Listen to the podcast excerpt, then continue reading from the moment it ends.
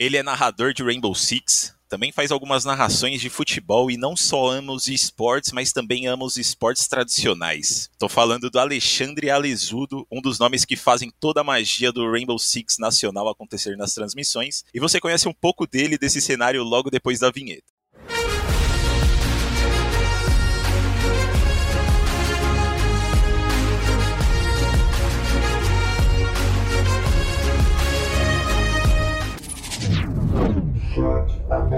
Começando aqui o chat aberto dessa sexta. E aí, Alesudo, como é que você tá, mano? Eu tô bem demais, meu querido. Quero agradecer o convite aí. É, espero que a gente possa conversar bastante sobre Rainbow Six e que a gente tenha uma conversa que faça jus a esse Major que foi monstruoso, né? Vamos começar um pouquinho aí falando sobre você, né, pra galera que, que talvez está ouvindo a gente não conhece tanto. É, queria começar pedindo para você falar, se apresentar para essa galera, né? É, falar um pouco de você, quem é o Alesudo, como você começou nessa carreira de caster e tudo mais. Tá, vamos lá, por onde eu começo? ah, bom, meu nome é Alexandre Branco Pereira, tenho 32 anos de idade, eu sou formado em Direito, eu sou advogado. Até o final desse ano, é, no começo desse ano de 2021, eu estava advogando ainda. Uh, já estava advogando aí há cinco anos. Cara, no ano passado, por conta da pandemia, eu me aproximei ainda mais do, do Rainbow Six. Eu fiz a minha primeira narração de Rainbow Six em março de 2020, um fim de semana antes de ser declarada a, a pandemia, né, a quarentena e tudo mais. E, cara, eu tava em casa, tava meio que perdido, sem ter muito o que fazer, principalmente na parte da noite. E quando eu narrei esses jogos, eu senti que eu tinha feito alguma coisa bem legal. Eu já tinha narrado outros esportes, principalmente futebol americano, eu fui muito envolvido com futebol americano de 2007 até 2018. E, cara, eu decidi que eu ia tentar me tornar um community caster, né? E para isso eu compilei um material fiz várias narrações em cima de narração em inglês, sabe? Fiz um monte de material lá e mandei para a Ubisoft. É exatamente isso que eu vou falar para vocês. Sem querer deu certo. eu mandei pro, pro pessoal da UB num sábado à noite. Eu tava na praia, inclusive, esse dia. E quando eu olhei minha caixa de e-mail na segunda-feira, tava lá o e-mail do. Hoje é muito mais próximo de mim, que é o Winner, né? Gabriel. E ele me convidou para fazer as narrações da Liga Six. Então eu comecei em 2020. A partir de abril, mais ou menos, comecei a narrar e dali para frente fiz a Liga Six, fiz Série B. Na Série B eu fui um dos escolhidos para narrar a final junto com o JG, que hoje tá no canal 2 do R6. E aí, quando eu tava mais uma vez lá na praia em janeiro, eu soube que tinha uma vaga na equipe do R6 e, cara, deu tudo certo. Eu fui convidado a fazer parte da equipe e agora essa é a minha profissão. Eu não tenho, não tenho outra, outra coisa em mente senão continuar fazendo o que eu o que eu tô fazendo hoje, porque é o que eu amo fazer, gosto muito do que eu tô fazendo, e tô muito, muito feliz porque é, é, é, diferente, né? Um, você, você, entrar num meio novo e ter o respaldo da galera, sentir o calor da, da galera, é muito bacana. Sim, com certeza. E a galera gosta bastante da sua narração, né? E aliás, é, é uma coisa até que eu, que eu vou te perguntar, mas eu meio que já sei a resposta, porque eu meio que senti ah. nas nossas conversas um pouco antes desse podcast. Mas é que você tem um estilo de narração que, para mim, é assim, é, é, o estilo perfeito, sabe? Eu, eu, eu gosto muito desse estilo de narração, que, e, e, que também combina muito com, com as coisas que o Intact fala, né? Que é que vocês fazem uma narração extremamente informativa, mas também, mano, extremamente engraçada. Né? É, tipo, em dois minutos você tá aprendendo muito do jogo do nada você tá rachando o bico. E como é que foi esse processo é, de construção desse estilo de narração? É uma coisa que, pessoalmente, você já, já é bem engraçado, né? E você só incorporou na narração? Ou foi uma coisa que você viu uma necessidade ali e, e começou a incorporar? Cara, não tem estilo nenhum, velho. Não criei nada, não teve construção nenhuma, velho. Tô falando sério, cara. Sabe por quê? É, é, é, uma coisa que, assim, eu nunca falei diretamente, assim, sobre isso, mas, cara, eu, eu, eu fico tão feliz, mano, de estar tá fazendo o que eu tô fazendo, que quando eu sento ali, eu tô me divertindo, velho. Eu tô feliz, eu tô me divertindo, é uma coisa que eu tô é, eu gosto de fazer. Quando eu sento ali do lado do Intact, a gente tá conversando como se a gente estivesse num restaurante, num, qualquer lugar, entendeu? Como se a gente estivesse na sala de casa. Então, às vezes tá um olhando pro outro ali, a gente esquece o jogo, tá um olhando pro outro conversando, sabe? E assim, a minha a minha a minha dupla com o Intact, ela casou de um jeito que eu nunca imaginar, porque eu não conhecia o Intact, eu não tinha amizade com ele, mas ele vinha prestando atenção no cenário e a gente tem alguns amigos em comum por conta é, do, dos esportes mesmo, assim. Eu tenho alguns amigos que acabaram se envolvendo também com esportes naturalmente. E, cara, quando o Tonelo deixou a equipe do R6 para ir para Riot, o Intact me mandou uma mensagem. E foi o primeiro contato que eu tive com ele. Ele falou: E aí, velho, beleza, tal, aqui é o Intact. Cara, seguinte, tô torcendo muito para que seja você. Eu falei: Como assim, velho? Tipo, sabe? Eu fiquei meio em, em choque, assim. e aí, cara, quando deu tudo certo, que eu sabia que eu ia entrar pra equipe, eu e o Intact fizemos o total de duas narrações. Foi isso. A gente entrou no Discord, eu peguei um VOD, a gente fez duas narrações e dali eu senti que o negócio ia entrosar. Falei, entrosou. Cara, no dia que eu conheci ele pessoalmente, que foi quando a gente gravou aquele vídeo de apresentação meu na, meu na, na UB, né? Cara, eu, eu olhei pra cara dele e comecei a dar risada. Ele olhou pra mim e começou a rir. Eu falei, ah, casou. E, cara, assim, eu, eu, eu, posso te falar que não teve um processo de construção, porque não é um personagem. Aquilo que vocês estão vendo é exatamente o, o jeito que eu tô me sentindo lá na hora, é o jeito que eu tô reagindo ao jogo mesmo. Eu observei muito o que, que a galera uhum. gostava do Tonelo e eu observei muito o nosso entorno. Eu acho que o maior exemplo de que você precisa fugir um pouco do convencional em relação a transmissões é o Gaules. O Gaules não é um narrador. A minha função é diferente da dele. Mas o Gaules ele é um cara que leva as coisas com uma certa casualidade, entendeu? Ele tá conversando com a galera. Então eu acabei incorporando um pouco disso. Só que assim, eu acho também que, como narrador e comentarista, nossa obrigação enquanto dupla é jogar o jogo que tem que ser jogado. Então, na hora de ser sério, na hora de levar emoção, vamos levar emoção. Na hora de brincar, vamos brincar. Na hora de ensinar sobre o jogo, vamos ensinar sobre o jogo. Então, a gente acaba fazendo todas essas frentes. Então, eu acho que é por isso que a galera acaba gostando. Obviamente que não agrada a todos, isso é impossível, né, fazer, mas a gente faz o possível para conseguir. Pô, e fazem muito bem, né? E é engraçado. Uma coisa que eu acho muito engraçado da, da transmissão do Rainbow Six que a gente tem essas duplas, né? Então tem você e o Intact, tem Ritali Meligene, é. Vicky Cap. E, e, e, é muito engraçado porque as, todas essas três duplas vocês se encaixam muito bem. Muito bem. Parece que assim, a, a galera do Rainbow escolheu as pessoas certas, sabe? As peças certas para se encaixarem. Eu tava ontem conversando com a galera, a gente foi fazer uma gravação, né? Tava eu, Ike e tal. O pessoal lá da Team One, o pessoal viu todas as fotos aí. Eu vi o alemão comer três hambúrgueres. Nunca pensei que fosse possível um hambúrguer daquele tamanho caber numa pessoa daquela, né? Cara, muito gente boa, alemão. E eu falei com isso, eu, eu falei sobre isso com, com um deles. Cara, assim, vocês não têm ideia o que é trabalhar com essa galera. É uma galera extremamente unida, que ama muito o que faz. Cara, a gente conversa o dia inteiro. Se você deixa, a gente tem um, um grupo nosso lá, né? É, só com os casters e tal. E, cara, é o dia inteiro mensagem. Você sai duas horas, você volta, tem 500 mensagens. Assim, a gente fala sobre absolutamente tudo. A gente, de verdade, tem uma amizade fora das câmeras. E assim, cara, dentro do, do jogo, eu vejo três estilos muito legais, assim. Por exemplo, se você quiser hoje colocar na TV aberta um jogo de Rainbow Six, você pode colocar o Meligênio e o Retalha que eles vão entregar com uma clareza assim o negócio, com uma qualidade absurda. Eles já têm um tempo de rodagem no, no jogo muito grande, conhecimento, né? E comigo em Tact você tem a resenha. Óbvio que tem os momentos de seriedade, como a gente falou, tem um pouco de tudo. E com o Cap e a Vic, você tem uma narração extremamente técnica. O Capão é muito preocupado com a parte técnica do jogo. E a Vic, ela tem uma visão assim clínica do, do, do negócio que é absurdo. E cada um, cada um tem é, é uma, é uma sinergia, cara. Cada um que senta ali para narrar o jogo, ele tá trazendo uma coisa diferente para você. E aí, quando a gente vai pro estúdio, quando a gente tá na frente da câmera, é muito natural. Eu mesmo, Lucas, eu te falo por, por mim, por experiência própria. Quando eu cheguei no, na Ubisoft, eu não tinha nenhuma experiência com estúdio.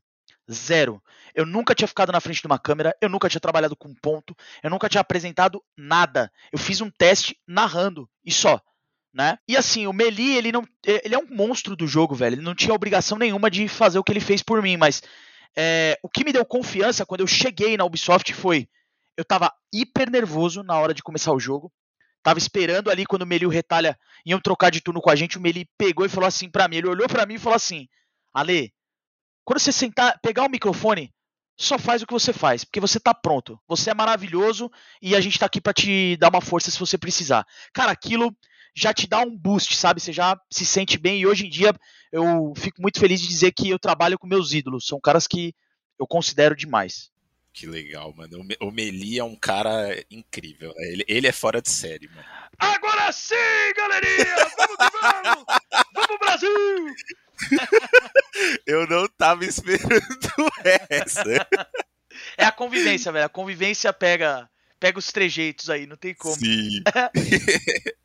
Mas vamos começar aí falando do que do que interessa. Não, não que isso tudo não interessa, não, mas. Eu entendi, tudo né, bem, cara. Beleza. Título do, título do Brasil aí, mano, tem um, tem um peso, peso grande pra gente, né?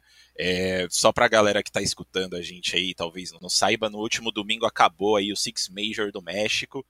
E a brasileira Team One foi grande campeã, mais uma vez, mais um título em 2021 pra gente. O que eu gostaria de falar pra gente começar esse papo definitivamente é, mais uma vez, um pouquinho aí da transmissão, né? Do campeonato, que dessa vez foi incrível. Sem, é sempre incrível, mas essa, com a temática mexicana, tinha os mariachi lá, Não, foi. Insano, mano, velho. foi uma coisa fora de série, assim. Eu até. Eu tenho, eu tenho um, um amigo que, que trabalha na, na equipe do Rainbow Six, eu até fui falar com ele, eu falei, mano, que coisa incrível que vocês fizeram. Não, é né? demais, é, velho. É Como que foi participar dessa transmissão aí em específico? Cara, é o rolê aleatório definido, né? É o que a Vic falou. Tô esperando o Ronaldinho Gaúcho chegar aqui na. Se aparecesse, mano. Se aparecesse, tava tudo certo. Ele ia simplesmente chegar, sentar na mesa e começar um pagode, provavelmente. Mas, cara, quando você chega no estúdio, aí tá o Yudi, os mariachis. É, cara, você fala, que que é isso? Tipo, mano, que resenha boa, que velho. O que tá é acontecendo aqui? É, Cara, a gente tem uma. Agora, falando, falando fora dessa parte, assim, a gente tem uma preocupação muito grande com absolutamente tudo. Desde essa parte do humor, que é importante da descontração, quanto com qualidade de material. A gente teve vários problemas técnicos lá no México e graças ao Léo Bianchi, que é um monstro, também é uma honra estar trabalhando com ele. A gente tinha muito conteúdo para passar para vocês. Então, a gente tinha VTs para passar, a gente tinha arte para passar na tela para vocês, tinha muita informação. E eu acho que isso é o nosso, esse é o nosso estilo, sabe? É, a gente passa informação, passa emoção, passa credibilidade e passa também o, a descontração, né? Porque, cara, não dá para levar a vida só na seriedade, né? A gente tem que levar a vida com, com leveza, com humor, e eu acho isso super importante. Então, assim, cara, quando a gente soube que teria os mariachis, a gente já imaginou que o negócio ia ser engraçado, né? E, pô, o pessoal entrou no espírito da brincadeira, os caras postaram um monte de coisa. A gente pediu música, cara. O, quando a Team One foi campeão, o Ikki pediu logo pros caras tocarem La Bamba e tal. Começou a dança. Cara, foi doideira, assim. E, cara, isso tudo também passa pela liberdade que a, a produção dá pra gente, né? Da gente poder fazer as coisas, é, não ter aquela mordaça, né? Um negócio restrito. A gente tem uma liberdade para brincar. Eu acho que o público responde muito bem a isso também, né? Você vê que o retorno do chat é um barato. E, cara, a gente, por exemplo, teve o, a participação do Rudy Landucci, que foi um negócio absurdo, assim, a galera gostou demais, o cara gostou do jogo, tá jogando nas lives dele. Então, assim, é, uma, é, um, é o tipo de transmissão, cara, que acaba motivando a galera a gostar do jogo, a entrar no jogo, a chamar os amigos, e é esse nosso objetivo, cara, continuar entregando o máximo que a gente puder pro Rainbow, puder pro Rainbow Six. Perfeito, mano. E e foi, mano, foi incrível. Foi incrível, assim. Quando, quando eu vi o vídeo de anúncio lá, você e o Intact batendo um papo na mesa. Cara, mano, que eu ri eu, aquele eu, dia. Eu, mano, eu tava chorando de rir aqui em casa com aquele vídeo. Posso te contar, vou te contar uma, um caos, então, sobre esse vídeo. Posso te contar? Por favor, por favor. Pô, o pessoal da produção pediu taco, né? Pra gente fazer a parte lá que trocava o sanduíche de mortadela pelo taco. E aí, a montagem dos tacos ficou a cargo da Maria, né? Grande Maria Bonino, que é a apresentadora lá, foi lá montar. Se falar que, que ela derrubou, eu não vou ficar surpreso. Não, velho, pior. Quando chegou a sacola com as coisas do taco, o pessoal da produção falou, pô, é, alguém precisa montar tal. E aí o pessoal da produção ia falar que ia montar, e a Maria falou, não, pode deixar que eu faço. Ela foi, montou todos os tacos e, cara, a gente comeu no mó barato ali, né? Só que, cara, o taco tava doce, velho. Eu falei, uhum. mano, que taco. Será que taco mexicano é assim mesmo? Ou tem barbecue? alguma coisa? quando você tá comendo e gravando? Tipo, você não repara, né? Cara, a Maria não viu que no final da embalagem tinha um, uma marmitinha de alumínio assim fechada. Cara, tinha 12 mini churros lá dentro. O que ela tinha colocado dentro do taco era doce de leite, mano. então, tipo, ela colocou tomate, alface, queijo e doce de leite. E frango. Então, cara, Ai, a gente comia, Deus pior, a gente comeu no mó barato ali. Eu e o Tati falou, pô, taco bom, né, velho? Bom, bom, muito bom. E aí a Maria falou, pô, tem churros aqui. Eu falei, aí eu olhei assim, eu falei, Maria, qual que é o negócio? Ela falou, ah, não veio nada, veio só o churros. Eu falei, impossível, os caras sempre mandam alguma coisa. Eu falei, vê se não tinha doce de leite. Aí ela falou, putz, coloquei o doce de leite no taco. Todo mundo começou a dar risada. Cara, e pior ainda, caiu uma mancha, caiu uma gota do, do negócio do taco na minha calça. Eu não consegui tirar até hoje. Aquela calça, ela ficou para aquela pra história. Eu vou pedir pra Maria autografar a calça pra guardar. Já era.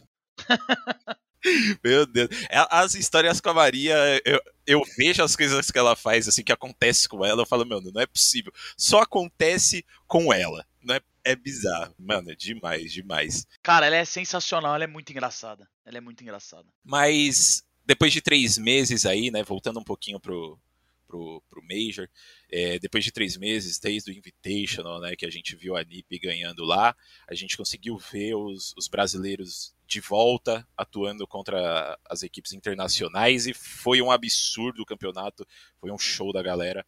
É, como que você acha que estava o nível desse Six Major em comparação com o, o, Invitational? Tipo, é óbvio que o Invitational tem muito mais equipe na, na, na competição, né, e tal, mas você acha que estava no mesmo nível de competitividade ali? Ou você acha que deu uma caída, deu uma aumentada? Como é que é? Cara, eu acho assim, é, o nível, o nível continua alto, porque no Invitational a gente teve um, um meta, podemos dizer assim, e agora no Major a gente teve um outro meta, né? Tiveram alterações no jogo que acabam, é, obviamente, causando alterações no estilo de jogo, na forma que os times acabam jogando. E assim, eu fiquei muito surpreso com o desempenho dos times da Ásia Pacífico, né, da APAC. A Cyclops deu um calor em vários times. Uh, os caras vieram realmente para jogar com um estilo muito diferente que surpreendeu bastante. E é aquela coisa, a gente tem os times na Europa, por exemplo, BDS e Empire, sempre muito fortes, sempre muito constantes. E para os brasileiros, a gente tinha o favoritismo. Isso é inegável. A gente acreditava que a NiP ia chegar realmente chegando para levar o título. O que a gente não imaginava era que a NiP fizesse uma campanha abaixo do esperado e ficasse pela fase de grupos e que a T1 fizesse aquela virada absurda, né, vindo de um 0-3 pro título do Invitational, foi uma do, do Invitational não, do Major, foi uma coisa assim muito surpreendente. A gente quando tá no estúdio acaba acompanhando as coisas é, como torcedor, né? É natural, porque a gente quer que o, os, os brasileiros cheguem lá. A única coisa que deixou a gente triste, óbvio, foi que num dado momento ali, que foi na semifinal, um dos brasileiros ia cair. Seria muito melhor se tivesse um em cada lado da chave. Mas, cara, é, são consequências do campeonato. A Liquid chegou muito bem, mérito total da Team One de ter feito o que fez. E quando chegou na final, cara, não podia ter sido melhor. Uma MD5 contra a Empire que mostrou o nível alto que a gente tem hoje no Rainbow Six aqui do Brasil. Sim, e você já até deu um ganchinho aí para a próxima pergunta que eu tinha planejado aqui, que é da NiP, né? Que foi, cara, totalmente fora do que a gente esperava, mano. A gente, eu tava jurando que a NiP ia chegar na final desse, desse Major, né? Porque é, além deles terem ganhado o Invitational e estarem numa boa fase e tudo mais, eu via o grupo deles como sendo muito favorável, né? A G2 é, não se mostrou tão forte no Invitational, eles terminaram em, em segundo, o Stage 2 da Europa, né? Mas eu não achava que eles iam ser muita ameaça para a NiP, pelo menos. Aí teve a Damwon, que foi uma grata surpresa da PAC, do, dos times que você falou, que, mano, os caras chegaram jogando muito e, assim, já deixa uma, um espaço aí para a PAC muito, muito bem consolidado, né? Que eu acho que se eles evoluírem mais, eles vão dar muito trabalho para a galera. E, e, a única que eu imaginava que ia dar mais problema ali para a NiP era a Dark Zero, mas e, e, e, realmente deu, né? Na sua opinião, o que, que você acha que faltou para a NiP nesse campeonato, Alisudo? Cara, eu acho que o favoritismo era natural, como você tocou nessa, nessa parte. Eu acho importante a gente lembrar que a NiP venceu a Elite Six, né, o Stage 2.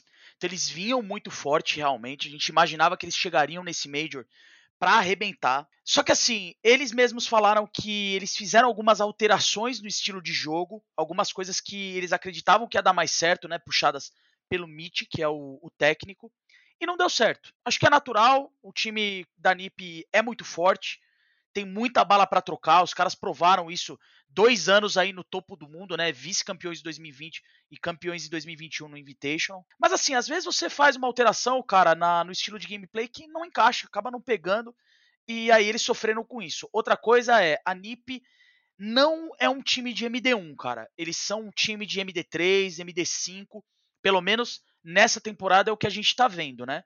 Uh, eles tiveram dificuldade já no BR6, nas MD1, eles não vinham bem no BR6, depois começaram a se recuperar, eles estavam guardando realmente pro Invitational, e agora no Major eles, eles tentaram trazer essas mudanças, e cara, não deu certo dessa vez, mas eu tenho completa confiança de que eles vão voltar é, já com fome de chegar no topo do cenário de novo, e para isso, cara, é, é, é natural, né? Tem que haver um estudo, uma readaptação, mas eu não me preocupo em relação a, ao legado aí que a NIP vai deixar esse ano. Ah, com certeza. Eu também acho que, que esse ano ainda vão, vão aprontar muito ainda. É, e antes da gente falar um pouco da Team One, aí, eu queria falar também da Liquid, né, que foi uma das equipes que chegou na, nos playoffs lá. E a gente viu de novo eles infelizmente, não conseguindo alcançar o resultado que era esperado deles, né? Principalmente depois do desempenho na fase de grupos, que eles jogaram muito e eles acabaram perdendo para Team One ali nas semifinais, que nem se falou, e, e lógico, é, é, muito mérito da, da Team One, mas, por exemplo, tomar um 7 a 0 não é algo que a gente espera de um time do calibre da Liquid, né? Não, jamais, jamais. E a gente vê eles tendo essa dificuldade em momentos decisivos já faz um tempo. Né? E no Invitational até teve aquele, aquele pensamento de que ah, eles jogaram a final da Lauer e, e grande final no mesmo dia, estão cansados e tal. E pô, eu, eu concordo muito com isso. Aliás, é, acho que esse formato deveria muito mudar por conta disso. Mas enfim, isso, isso, é, é papo para outra hora. Mas dessa vez não foi isso que rolou, né? Eles jogaram a semifinal ali e que, que você acha que acontece com a Liquid nesses momentos, mano? Por onde eu vou começar? Deixa eu ver aqui. Bom, vamos lá. Quando a Liquid entra para jogar um jogo no servidor, ela não carrega mais somente a necessidade da vitória, cara. A Liquid carrega uma base de fãs muito grande e carrega principalmente o favoritismo, né? Jogar como favorito não é fácil.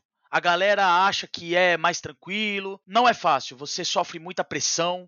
Você sofre muita pressão de outros times. Você sofre muita pressão interna, né? Cara, eu preciso ganhar esse jogo. É minha obrigação ganhar esse jogo. E eu acho que isso pode atrapalhar a Liquid em alguns momentos, né? Eu acho que a gente vê a Liquid respondendo muito melhor quando eles estão enfrentando a adversidade. Isso é um sinal de um time que gosta de jogar ali como underdog mesmo. E a gente viu isso ao longo do próprio Invitational, né? A campanha que eles fizeram para a retomada deles, né, para chegar na final, foi assim. Então, quando a Liquid joga com o favoritismo, existe um peso muito grande. E aí, é, chega no que eu queria falar para você, é o peso da expectativa. Você mesmo estava falando aí, pô, a gente esperava que eles vencessem, né? Quando chega numa decisão, a gente espera que eles realmente cheguem para vencer. E ao longo do, de todo o Major, eu bati muito nessa tecla. Eu falei, cara, eu quero ver a Liquid, garantir não, eu quero ver a Liquid confirmar favoritismo. Cara, vai chegar contra um time não tô dizendo que é inferior, né, em nível de skill tal, mas vai jogar contra um time que não é favorito, que tá abaixo, tem que bater, tem que ganhar, sabe? Então eu acho que isso é importante. Quando chegou no jogo contra a Team One, era um jogo aberto, porque a Team One joga muito solta. Só que quando chegou no consulado e o negócio começou a degringolar daquele jeito, eu falei, cara, meu Deus, eu, eu tava narrando aquele jogo. Eu fiquei assustado. Eu falei, nossa, cara, os caras estão amassando. E a gente via no, no, no semblante dos jogadores da Liquid que, cara, eles não tinham resposta pro que estava acontecendo, né? Então a, a Team One jogou muito bem, counterou eles em tudo, acabou derrubando os caras. Fica a lição pra Liquid, né, cara? Eu acho que eles precisam talvez trabalhar essa parte do desempenho quando você tá jogando como favorito. chegar no topo não é fácil, mas se manter no topo é muito mais difícil. Então, a Liquid vai sempre entrar no servidor para jogar com esse peso nas costas. Bom, vamos ver aí, né, como é que eles vão nos próximos meses. É, é, é realmente difícil, né, ver a Liquid não conseguindo chegar nessas, nesses resultados, porque sempre foi um time muito forte do nosso cenário, né? E, e... Ah, cara, a gente torce muito para que eles continuem trabalhando duro, é, não deixem isso abalar eles, porque assim, cara, um time que tem Nesk, Palu, Sexy Cake, só lenda do jogo PSK, só cara Moringa também é outro cara que é um monstro. Então, assim, a gente torce muito para que, principalmente nos torneios internacionais, e a gente sabe que os caras querem muito esses títulos internacionais, porque eles sentem também essa pressão, sabe? De não terem é, conseguido chegar ainda numa grande conquista além da Pro League, né? Um Invitational, um Major. A gente torce para que eles acertem o, esse caminho aí no, no, momento das decisões. E eu vou te falar uma coisa, cara. Eu acho que o trabalho que eles fizeram contra a NiP no Invitational foi espetacular. É que realmente, com um mapa de vantagem, acabou pesando e o que a NiP jogou naquele consulado também foi um absurdo, sem, obviamente, sem tirar os méritos da NiP, que merecem demais. Eu acho que os caras são realmente o melhor time do mundo, na minha opinião, ainda, mesmo com a campanha no Major. Também acho, e consulado aí sendo carrasco da Liquid, né? Infelizmente, esse mapa aí dá trabalho. E agora a gente chega na Tijuana aí, que passou pela fase de grupos na Bacia das Almas, quase que não vão para os playoffs, inclusive Quase me mataram, quase que eu não narro mais. que isso, cara. Esse que jogo, isso? o jogo que decidiu o tiebreak, se ia rolar ou não tiebreaker, mano, aquilo lá eu tava quase morrendo do coração, velho. Cara, eu tava em pé. Bom, vocês viram o vídeo, né? Eu tava em pé, tava gritando. Eu e Intact. Cara, foi, foi engraçado porque assim, eu e Intact a gente tava super pilhado pra esse jogo, né? Então a gente tava lá no, no backstage, lá tomando café e tal. E eu tinha levado um energético, um para cada um, né? Aí eu falei, Intact, tomou café aí, ele falou, tomei.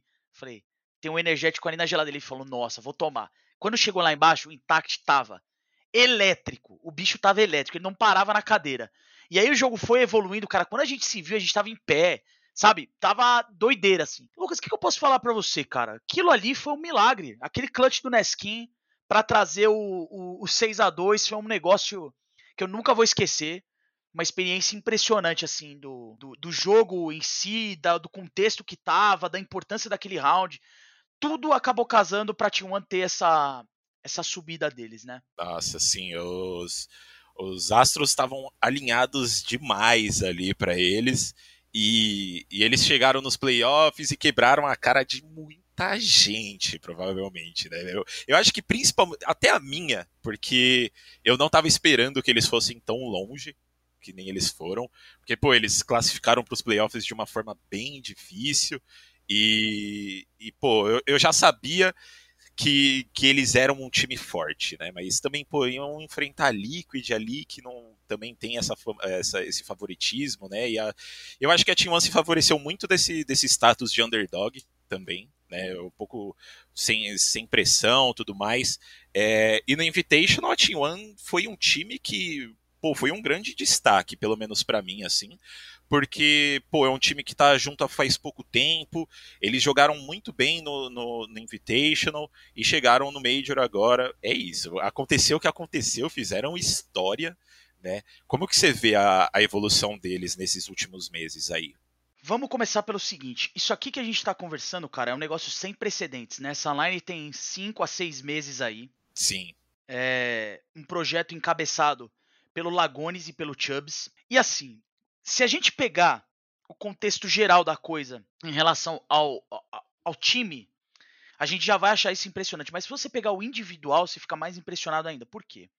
Cara, o Lagones veio de uma passagem na BD bem apagada, não tava numa situação legal para ele. Só que o Lagones é. O cara é um bicho diferente. Ele tem uma. Ele tem uma vibração assim absurda. Ele é um cara que é extremamente focado. Cara trabalhador por natureza. Você tem um alemão que mecanicamente para mim é um dos melhores jogadores do mundo, se não for o melhor hoje.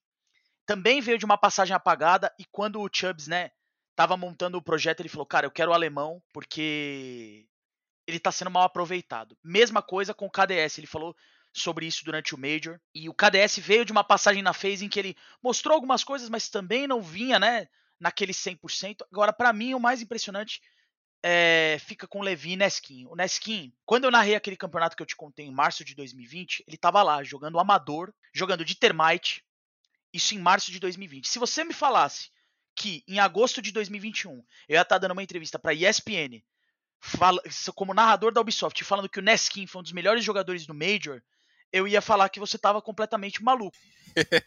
e o Levi, cara, esse cara, o que ele fez nesse Major foi uma barbaridade. E ele tava, cara, eu tava narrando ele na Série B em 2020 também, então foi um negócio tão bem pensado. Nisso eu dou o mérito para um cara que fica muito esquecido às vezes, sabe? Que é o Chubbs. Cara, o Chubbs é um cara absurdamente. Não, não, não tem o que falar. Ele é um, um cara muito focado no trabalho, um cara que sabe exatamente cada passo que ele vai dar. E eu tive a oportunidade de conversar com ele, não só sobre, sobre Rainbow Six e tal, mas sobre questão de ser técnico e tudo mais. E, cara, ele fala da coisa com uma paixão, assim, que é um negócio cativante. Ele veio de outro esporte que eu também acho que é uma coisa sem precedentes, né? Ele era técnico de LoL. Não tem o que falar, assim. Você via os meninos jogando e essa é uma parte que eu dou muito crédito para ele. Cara, eles conseguiram fazer o que para mim é a definição de time.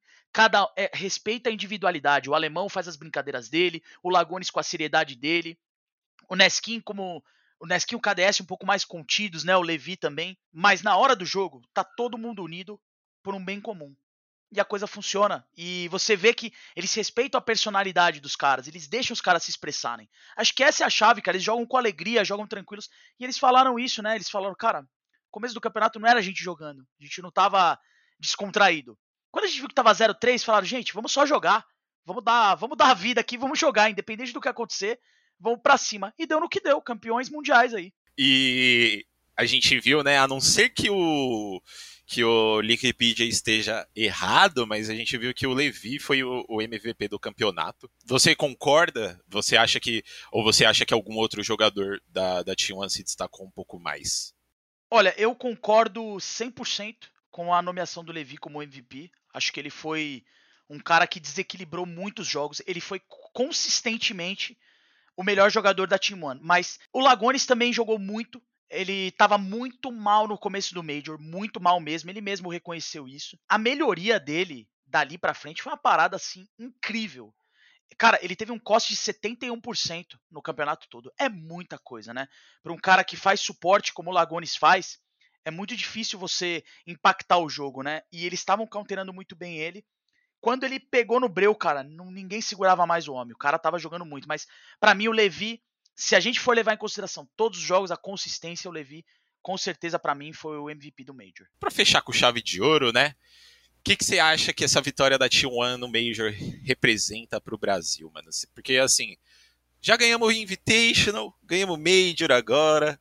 Você acha que nossa região realmente é a melhor do mundo disparada? Cara, os resultados falam por si só, né? Os resultados falam por si só. É, quando uma região ganha um Invitational, você pode achar que é talvez uma, uma casualidade ali, um negócio que aconteceu fora da curva. Mas quando você tem uma segunda vitória num Major, você demonstra que a região está dominando o cenário. A gente tem mais um Major em novembro. Eu acho que a gente pode levar esse Major também. Acho que a gente vai ter condições para isso. Acho que o meta do jogo está se encaminhando para que a gente continue pegando é, é, o macro do jogo mesmo e conseguindo se adaptar. A gente tem jogadores muito bons, times muito fortes. E, cara, o que representa para o Brasil, eu acho que é a realização de um sonho, né? porque a Team One tem uma organização 100% brasileira, o que não acontece na maioria das equipes, né? A gente tem, por exemplo, os, os que dominam o cenário, NiP, Liquid, FaZe, todos eles são de fora. Até o próprio MBR, né? Tem a questão com a, com a Immortals e tal. E a Team One é 100% BR. A gente sabe que aqui a gente tem muito mais dificuldades, né? Em todos os aspectos aí. E eles conseguiram com um trabalho muito muito bem feito pelo Buzz, pelo Cacavel, pelos caras, trazer esse título do Major. E eu acho que representa que é possível, sabe? A história da Team One mostrou que é possível você acreditar até o final, apesar da adversidade, você continuar persistindo, continuar fazendo o que você veio para fazer e não desistir. É, acho que isso também deixa uma, uma silver lining aí, né? Uma história muito legal de ser contada representa demais. E pra gente que tá lá dentro vivendo o jogo, cara, não tem nada melhor que ver brasileiros vencendo, né? É a coroação de um trabalho, isso traz mais atenção, mais visibilidade pra gente também, que é uma coisa muito importante no Rainbow Six e nos esportes em geral. E que assim continue, velho. Tomara que a gente ganhe muitos, mas muitos mais títulos nesses próximos anos, porque o Rainbow Six brasileiro anima muito, né? O, o, que a gente não tem de resultado muito bom em outras modalidades, a gente tem no Rainbow Six, né? Impressionante, mano. É isso. Tamo, tamo, cara, tamo forte. Acho que dá pra gente sonhar aí com, com o título do Major de novo. E, cara, tem outro Invitational já chegando aí. Acho que todos os times estão mirando o cenário maior, que é o Invi. Obviamente, muita coisa vai mudar no jogo. Mas, cara, caminhada tá sendo muito linda. Seria muito legal a gente fechar isso com o título do Major e depois o Invitational. Nossa, seria perfeito e tomara que, que aconteça. Vamos estar tá torcendo muito para isso. Mas, Alesudo, queria agradecer muito a sua presença aqui, mano. Foi incrível essa conversa. E como de, de praxe, queria deixar aí o, o espacinho aberto pra você mandar um recadinho pra galera que acompanha você nas transmissões, pra galera que tá acompanhando você desde 2020 aí. Então fica à vontade, mano. Tá, beleza. Rapaziada, quero agradecer a todo mundo que vem me dando um retorno positivo sobre o trabalho, que vem mandando mensagem. Cara, eu queria muito, muito, muito ter a paciência de responder a todos, mas é tanta gente, velho. Eu fico tão feliz de, de ver as mensagens lá, mas eu gostaria de responder todo mundo, né? Eu só tenho a agradecer o espaço, fico muito feliz pelo reconhecimento, fico muito feliz com os elogios também, muito obrigado. E, cara, vamos seguir trabalhando. Em breve o BR6 está de volta aí, tem circuito feminino, tem muita coisa acontecendo. E a gente vai estar tá lá, com certeza, trazendo o melhor do nosso querido joguinho para vocês, tá bom? Muito obrigado a todos aí, tamo junto. Vamos ficando por aqui nesse chat aberto dessa sexta. Espero que vocês tenham gostado da nossa conversa com a Lizudo. E se você é fã de League of Legends, Rainbow Six, Counter-Strike e outras modalidades e quer ficar por dentro de tudo que acontece no mundo dos esportes, não esqueça de acessar o nosso site espn.com.br/esportes. Até a próxima. Tchau, tchau.